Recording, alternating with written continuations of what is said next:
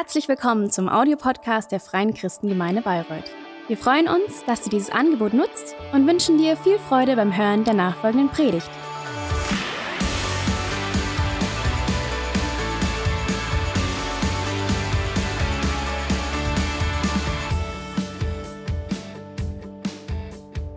So eine implizierte Fre- äh, Weisheit hier steht. Also, Thomas, okay, du machst es einen wirklich schwer. Ich habe was Nettes erlebt heute früh, als ich gekommen bin und war vorne am Check-in. Und da standen zwei nette Schwestern. Ich habe gesagt, tut mir leid, ich habe mich nicht angemeldet heute. Oh, sagt sie, das ist aber ein großes Problem. Wir sind nämlich ausgebucht. Mal schauen, ob wir da noch einen Platz für dich kriegen. Und dann wollten, haben sie wirklich geguckt und geschaut und gesagt, ja, aber ich muss predigen. Ach so, dann darfst du durch, dann darfst du durch. Es hat also seine Vorteile, wenn man predigt. Man kriegt auf jeden Fall einen Platz in der Gemeinde. Advent hat in der lateinischen Kirche einige Adjektive bekommen. Adventus Domini, die Ankunft des Herrn, oder Adventus Divi, die Ankunft des göttlichen Herrschers. Und genau in dieser Zeit stehen wir und warten auf die Menschwerdung, die Geburt dessen, durch den alles erschaffen wurde, was im Himmel und auf der Erde ist, die Geburt dessen, durch den alles besteht, die Geburt dessen, der die Versöhnung zwischen Gott und Menschen geschaffen hat, die Geburt dessen, der einmal sagen wird, ich bin der Weg, die Wahrheit und das Leben. Da kommt nicht irgendwer, da kommt was Einmaliges. Und uns Christen ist in der Heiligen Schrift nicht nur die Geburt dieses Heilands vorausgesagt worden, sondern es steht auch einiges darin, was unser Teil ist in der Vorbereitung, in der Wartezeit, im Vorbereiten auf dieses Ereignis, wie wir uns darauf vorbereiten können. Und ihr, die meisten von euch werden diese Stelle kennen aus dem Jesaja, Kapitel 40, Vers 3. Die Stimme eines Rufenden in der Wüste bahnt den Weg des Herrn, ebnet in der Steppe eine Straße für unseren Gott. Jedes Tal soll sich heben, jeder Berg und Hügel soll sich senken, und was krumm ist, soll gerade werden, und was hügelig ist, werde eben. Dann offenbart sich die Herrlichkeit des Herrn und alle Welt wird sie sehen. Es geht ja hier nicht um Infrastruktur und banalen Straßenbau. Es geht um unsere innerliche und unsere geistliche Vorbereitung. Warum? Um dann das Heil Gottes und die Herrlichkeit des Herrn erkennen zu können. Dieses dann, es steht nicht in allen Bibeln drin, in der Einheitsübersetzung steht es drin und es gehört dort wirklich hin, dieses dann. Es ist ja kein Zeitbegriff hier gemeint, so nach dem Motto, jetzt fangt mal an mit euren Vorbereitungen und ebnet die Straßen und wenn ihr fertig seid, danach wird die Herrlichkeit Gottes erscheinen. Nein, dieses dann ist zu verstehen, mein persönliches Ebnen dieses Weges ist die Voraussetzung dafür, dass ich mir die Herrlichkeit dieses Tages, dieses Ereignisses erschließt. Den Termin des kommenden Messias, den setzt Gott. Und mir bietet er in der Zeit davor die Chance, mein persönliches Advent zu gestalten und die Herrlichkeit des Herrn zu erkennen. Und das Neue Testament hilft uns nun an verschiedenen Stellen, wie diese Vorbereitung in unserer Adventszeit aussehen könnte oder sollte. Und es ist klar, dass es dabei nicht um die Ausschmückung des Festes geht. Was werden wir essen? Wie schmücken wir unseren Raum? Räumen wir Keller und Boden aus und so weiter? Das alles mag zur Geburt dieses Kindes der richtige Rahmen sein. Nein, Der Evangelist Lukas beschreibt uns in seinem Evangelium im Kapitel 3 das, was Gott sich unter der Vorbereitung vorstellt. Gott erteilt Johannes, den Täufer, einen Auftrag. Das heißt, das Folgende zeigt uns den Willen Gottes. Können wir da mal die Folie 3 haben schon? Jo. Lukas Evangelium Kapitel 3. Als Hannas und Kaiphas hohe Priester waren, da geschah das Wort Gottes zu Johannes, dem Sohn des Zacharias, in der Wüste. Und er kam in die ganze Landschaft am Jordan und predigte die Taufe zur Buße, zur Vergebung der Sünden. Wie geschrieben steht im Buch der Worte Jesajas des Propheten, Stimme eines Rufenden in der Wüste. Bereitet den Herrn den Weg, macht seine Pfade gerade. Jedes Tal wird ausgefüllt und jeder Berg und jeder Hügel erniedrigt werden und das Krumme wird zum geraden Weg und die holprigen und geraden Wege werden und alles Fleisch wird das Heil Gottes sehen. Das setzt jetzt äh, Johannes wie folgt um. Und er sprach nun zu den Volksmengen, die hinausgingen, um von ihm getauft zu werden, Otternbrut. Wer hat euch gewiesen, dem kommenden Zorn zu entfliehen? Bringt nun der Buße würdige Frucht. Und beginnt nicht bei euch selbst zu sagen, wir haben Abraham zum Vater. Denn ich sage euch, dass Gott dem Abraham aus diesen Steinen Kinder zu erwecken vermag. Schon ist aber die Axt an die Wurzel der Bäume gelegt. Und jeder Baum nun, der nicht gute Frucht bringt, wird abgehauen und ins Feuer geworfen.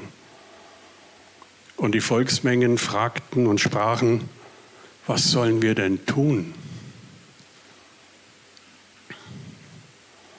Vielleicht nicht ganz so die heitere, lockere Vorbereitung für das Kommen des Messias.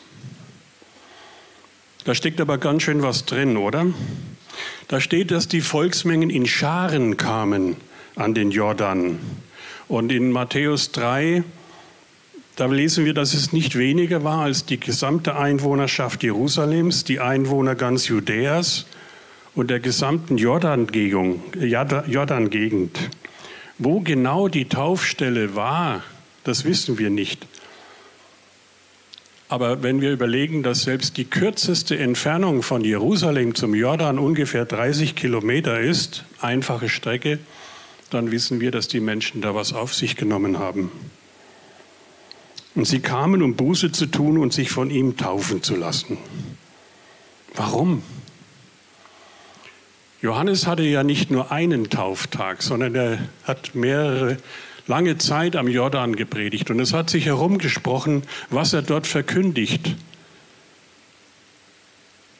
Dass es Zeit ist, Buße zu tun, weil die Ankunft des Messias bevorsteht. Und das trieb die Leute hinaus an den Jordan. Er hat das Heil angekündigt und die gebildeten Juden wussten das auch zu personifizieren das Heil Israels in der Person des kommenden Messias. Und das trieb sie in Scharen hinaus. Sie hatten diese Erwartung in der Vorbereitungszeit. Aber es war eine besondere Taufe. Es war die Taufe zur Buße, zur Vergebung der Sünden. Das ist also mehr als eine innere Einkehr in unsere Adventszeit. Mal nachdenken, mal ruhig werden, das ist ernst gemeinte Umkehr. Und sie waren bereit, daraus auch die Folge zu fragen. Sie sollten würdige Frucht bringen. Wem würdig? Aber es gab auch Widerstand. Es gab nicht nur die Pharisäer und die Sadduzäer, aber die vor allem, es gab dieses selbstgerechte religiöse Establishment. Die sehen keine Notwendigkeit für Sündenbekenntnis, weil sie gehören ja zum auserwählten Volk. Sie stehen ja auf der richtigen Seite. Wo bitte wäre denn da besondere Buße nötig? Die haben sie zwar dem Volk gepredigt, aber für sie selbst. Und Johannes der Täufer nimmt ihnen auf drastische Weise jede Selbstsicherheit und Selbstgerechtigkeit. Otternbrut nennt er sie, Schlangengezücht. Sie haben ihre Untreue gegen Gott nicht erkannt. Sie haben sich mit Opfern freigekauft von den, dem, was Gott ihnen auferlegt hat. Sie leben in religiös erkalteten Ordnungen und Gesetzen und äußerlichen Traditionen und ach so frommen Werken, aber sie merken nicht, dass ihnen etwas Entscheidendes fehlt. Das, was bei Gott wirklich zählt. Und am Ende finden wir bei diesen Bußfertigen und Getauften plötzlich ein Dilemma. Die Volksmenge fragten, Johannes, du sprichst von Frucht, von würdiger Frucht, die wir bringen sollen. Bitte, was ist diese Frucht? Was sollen wir tun? Was erwartet Gott von uns in dieser Vorbereitungszeit und danach? Wisst ihr, das ist eigentlich eine sehr erstaunliche Frage. Sie ist nicht neu, sie wird mehrmals gestellt in der Bibel. Aber dass sie gestellt wird, ist erstaunlich. Herr, was erwartest du von uns? Denn die Antwort darauf, auf diese Frage, die hat Gott oft gegeben. Und immer wieder hat er diese Erwartung geäußert. Er hat nie ein Geheimnis daraus gemacht, was er von uns erwartet. Und trotzdem musste er es immer und immer wieder sagen und immer wieder uns Menschen daran erinnern und uns in dem korrigieren, was wir meinen, was Gott erwartet und was wir meinen, wie wir ihm gut gefallen könnten. Und das ist erstaunlich. Das Paradebeispiel dazu, das steht im Alten Testament im Buch des Propheten Micha. Das ist nicht unbedingt die Alltagsliteratur eines Pfingstlers, das weiß ich, aber sehr empfehlenswert. Und in Micha 6, da finden wir wieder einmal das alte Lied im Alten Testament. Das Volk war wieder mal untreu. Und Gott klagt sie an er klagt sein Volk an, weil es vergessen hat, seine Wohltaten, seine Liebe, seine Gesetze. Es ist wieder mal untreu. Und dem gegenüber sagt Gott, ich bin treu und gerecht. Und das Volk wird nachdenklich, wird auch getroffen. Nun fragt es sich und den Propheten Micha, was es tun soll, um seine Schuld wieder gut zu machen wie es dem Herrn begegnen soll, was der Herr von ihm erwartet. Womit soll ich vor den Herrn treten, mich beugen vor dem Herrn der Höhe? Soll ich mit Brandopfern vor den treten, mit einjährigen Kälbern? Hat er Gefallen an Tausenden von Widdern, an Zehntausend Bächen von Öl?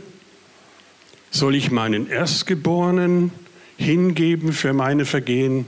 die Frucht meines Leibes für, seine, für meine Sünden. Ihr seht, die sind nicht kleinlich mit ihrer Bußbereitschaft. Die gehen in die Vollen. Das kostet sie was. Wäre Gott da nicht zufrieden damit? Nein, sagt Micha, es geht um was ganz anderes in der Buße. Es ist dir gesagt worden, Mensch, was gut ist und was der Herr von dir erwartet. Nichts anderes als dies. Haltet euch an das Recht, begegnet einander in Güte oder übt Liebe und lebt in Ehrfurcht und Demut vor eurem Gott. Mehr nicht. Die waren bereit, ihre eigenen Kinder zu opfern, weil sie dachten, es ist das, was Gott erwartet. Und was erwartet ihr?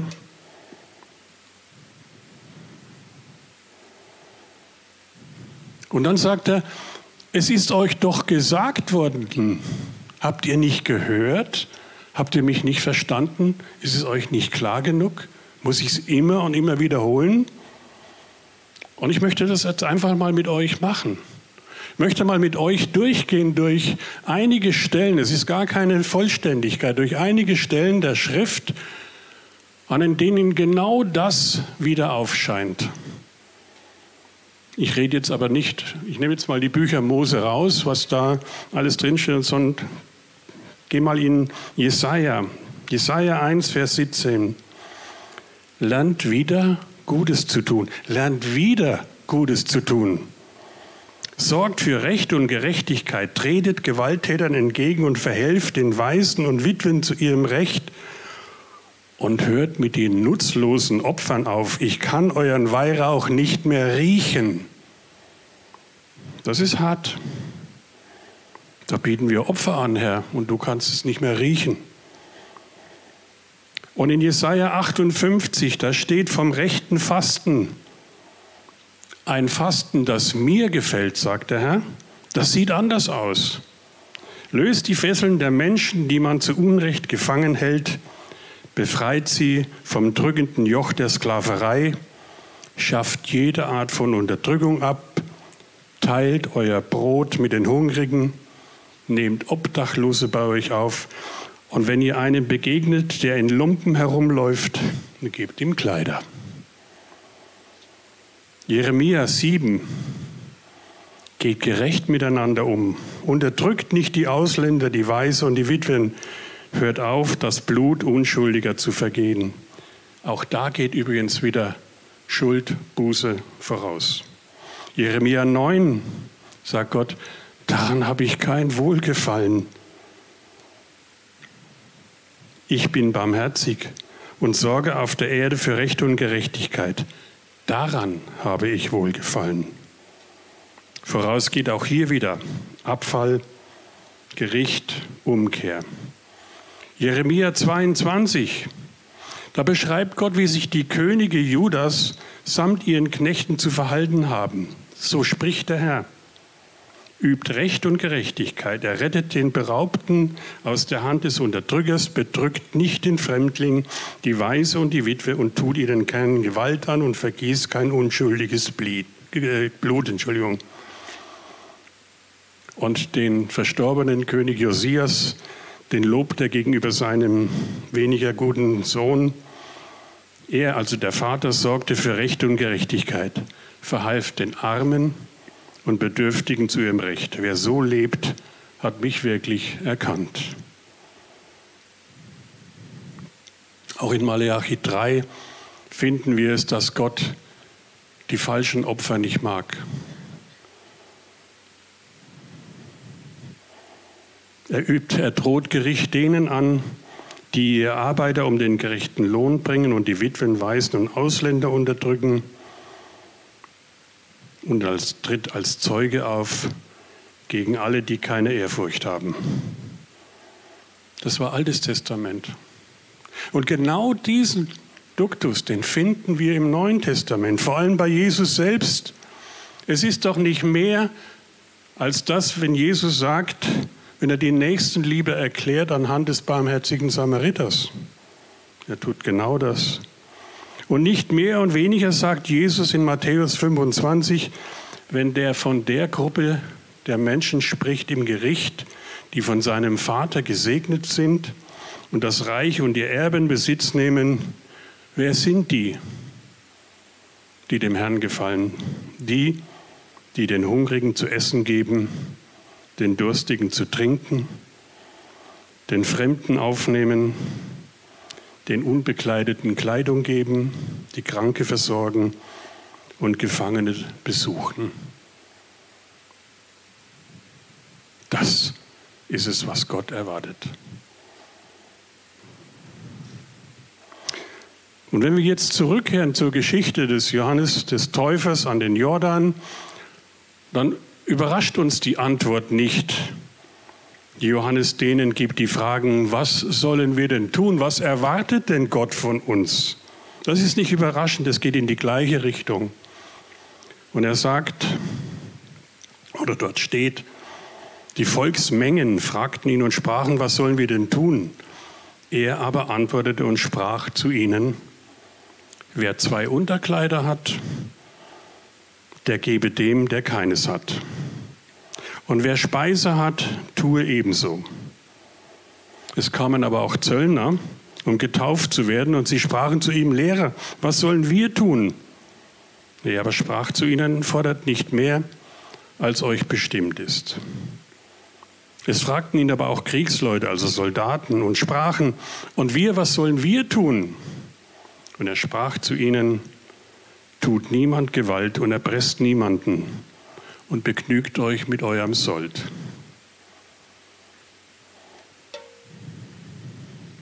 Um was geht's Gott? Was erwartet Gott? Was sollen wir tun? Ist nicht genau das unsere Vorbereitung im Advent? Barmherzigkeit. Wir haben unsere Erwartungen in dieser Adventszeit, auch an Gott. Wir haben die Vorfreude. Wir sehen nach vorne und erwarten den Heiland.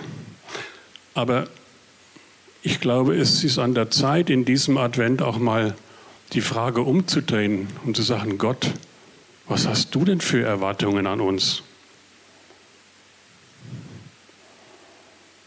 Was sollen wir denn tun? Wie sieht unsere Vorbereitung aus?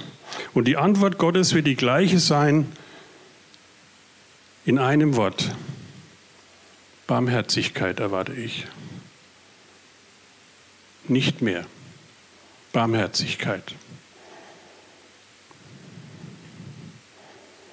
Und das gilt für Einzelne von uns, das gilt für Gemeinschaften, das gilt für diese Kirche.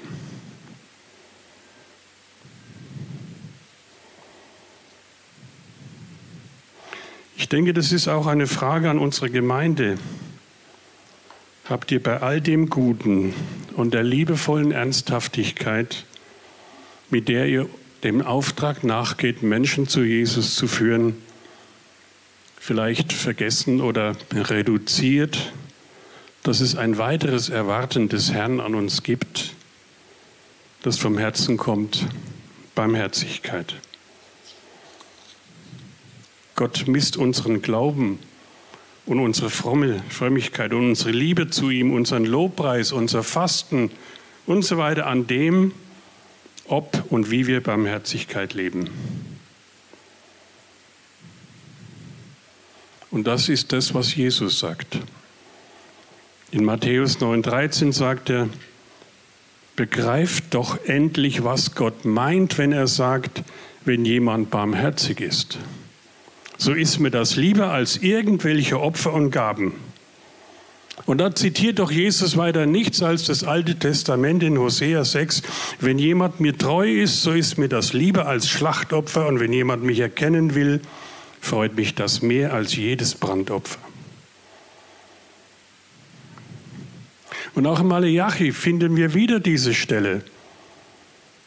Da sieht es beinahe so aus, als würde Gott endlich mal der Geduldsfaden reißen angesichts der Falschheit und Hohlheit und inneren Leere und der Lieblosigkeit, mit der das Volk ihm opfert wäre doch jemand bei euch, der den Tempel verschließt, damit ihr kein unnützes Feuer mehr entfacht und auf meinem Altar. Ich habe keinen Gefallen an euch, spricht der Herr der Herrscher, und ich mag kein Opfer aus eurer Hand, weil keine Liebe und keine Barmherzigkeit drin ist.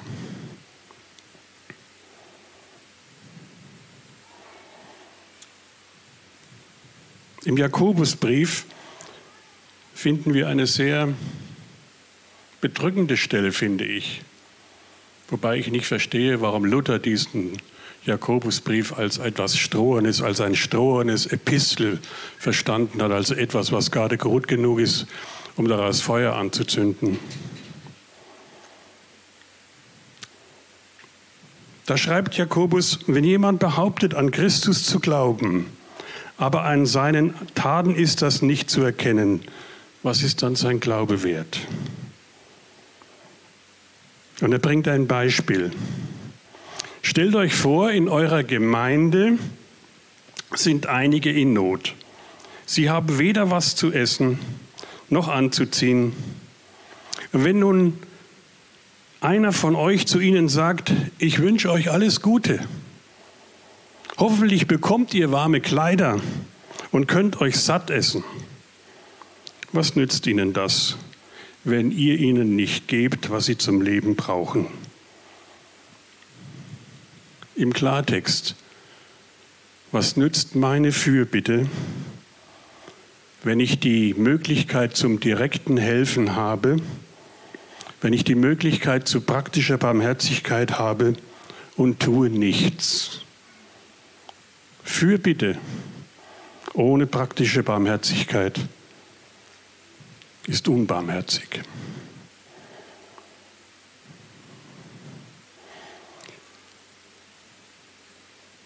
Natürlich ist diese Kirche, diese meine Kirche und es ist meine Kirche. Es ist meine Heimat hier. Natürlich ist hier Barmherzigkeit und wir finden sie auch in diesen Tagen. Aber für meinen Geschmack ist es ein bisschen zu viel anonymisierte, kontaktfreie Barmherzigkeit. Punktuelle. Wir befähigen mit unseren Gaben andere barmherzig zu sein.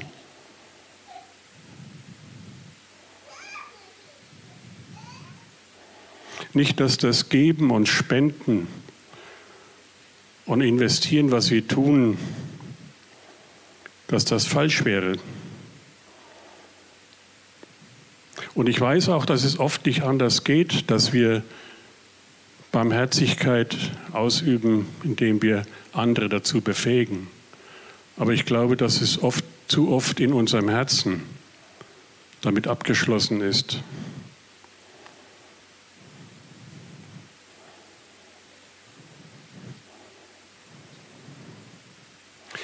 Barmherzigkeit, Barmherzigkeit üben hat übrigens sehr viel zu tun mit unserer Predigtreihe Segnen.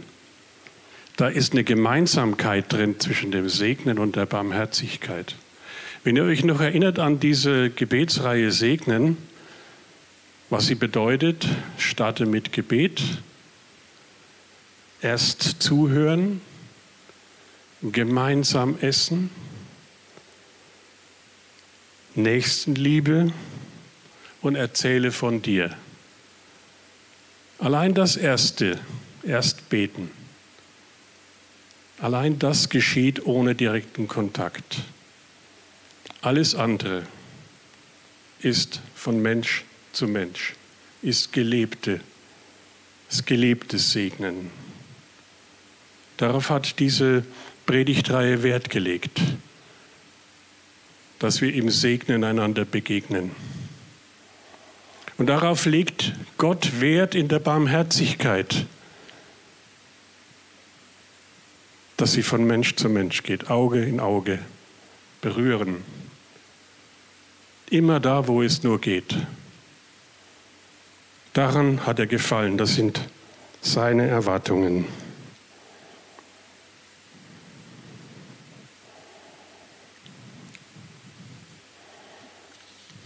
Ich möchte mit euch noch auf der Zielgerade noch einen zweiten Grund nennen, weswegen wir nachdenken sollten im Advent, in diesem Advent, über die Barmherzigkeit in unserem Glaubensleben, in unserer Jüngerschaft, sie wieder einordnen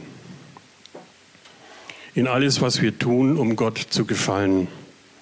Und der zweite Grund dafür ist Jesus selbst.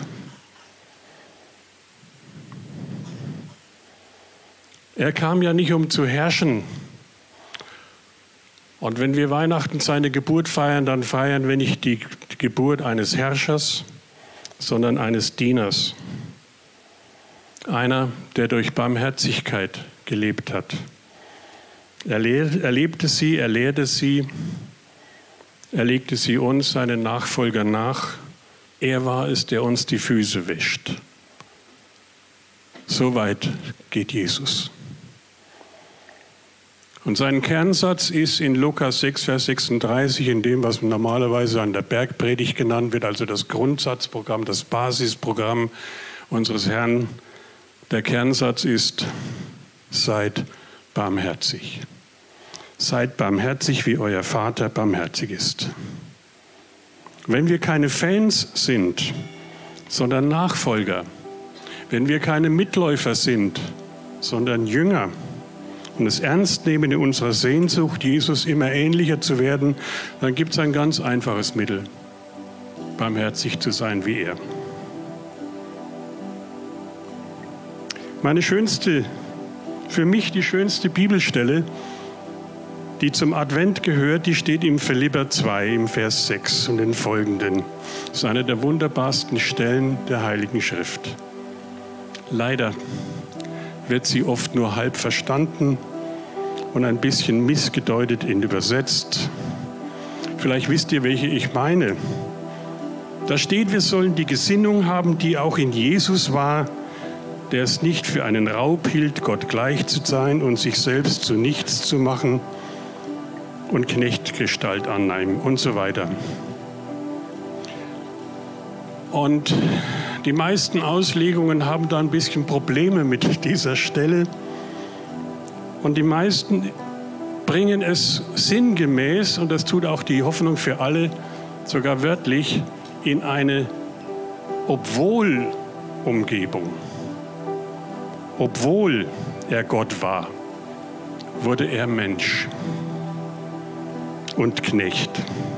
Obwohl so als hätte Jesus mal für unsere Rettung ein kleines Zwischenspiel gegeben, wenn es seine Gott, sein Stand als Gott verlassen, mal kurz, um eine Rolle zu spielen, die ihm eigentlich gar nicht zugemessen ist, für einen Wimpernschlag in seiner Zeitrechnung,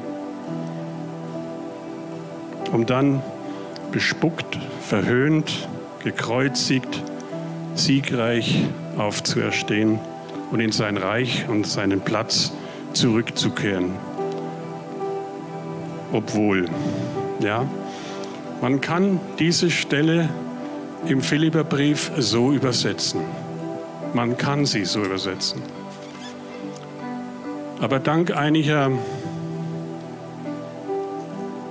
geistgeführter Christen und gläubiger Altsprachler wie es zum Beispiel John Ortberg war, der ehemalige Lehrpastor der Willow Creek, können wir heute dieses Obwohl auch anders lesen. Es gibt nämlich die griechische Grammatik an dieser Stelle her, dass hier nicht ein Obwohl steht, sondern ein Weil. Und jetzt klingt dieser Satz ganz anders. Dieser Satz klingt jetzt plötzlich so wunderbar. Nicht obwohl er Gott war, kam er auf die Erde, um sich zu erniedrigen, sondern weil er Gott war. Wir haben einen Gott, der ist so voller Barmherzigkeit und Liebe, dass er gar nichts anderes machen kann, als auf diese Welt zu kommen, zu euch und zu uns, zu Weihnachten als Kind.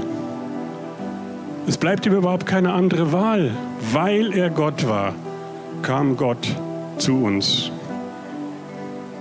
Wenn noch jemand Zweifel hat an der Einzigartigkeit und der Wahrheit des Christentums, dann an dieser Stelle. Da wird sie aufgedeckt. Weil er Gott war, kam er zu uns und er scheute sich nicht und hielt nichts zurück, um uns zu dienen und zu retten. Er hat es getan durch Barmherzigkeit. Und seine Barmherzigkeit, die ist direkt, die ist persönlich, die ist berührend, Aug in Aug und ohne Umwege. Das gehört in Advent hinein.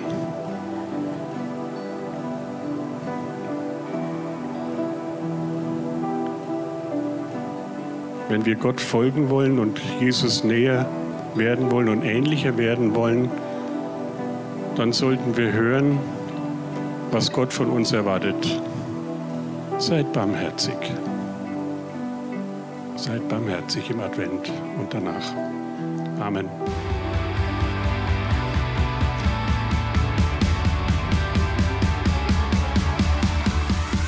Hat dir die Predigt gefallen? Gerne kannst du sie mit Freunden teilen oder uns einen kurzen Kommentar hinterlassen. Noch mehr würden wir uns aber freuen, dich persönlich kennenzulernen. Du bist herzlich eingeladen, einen unserer Gottesdienste am Sonntag zu besuchen. Alle Infos findest du unter www.fcg-bayreuth.de. Dort kannst du uns auch eine persönliche Nachricht schreiben, wenn du mehr über ein Leben mit Jesus erfahren möchtest oder andere Fragen zum christlichen Glauben hast. Bis zum nächsten Mal. Ade!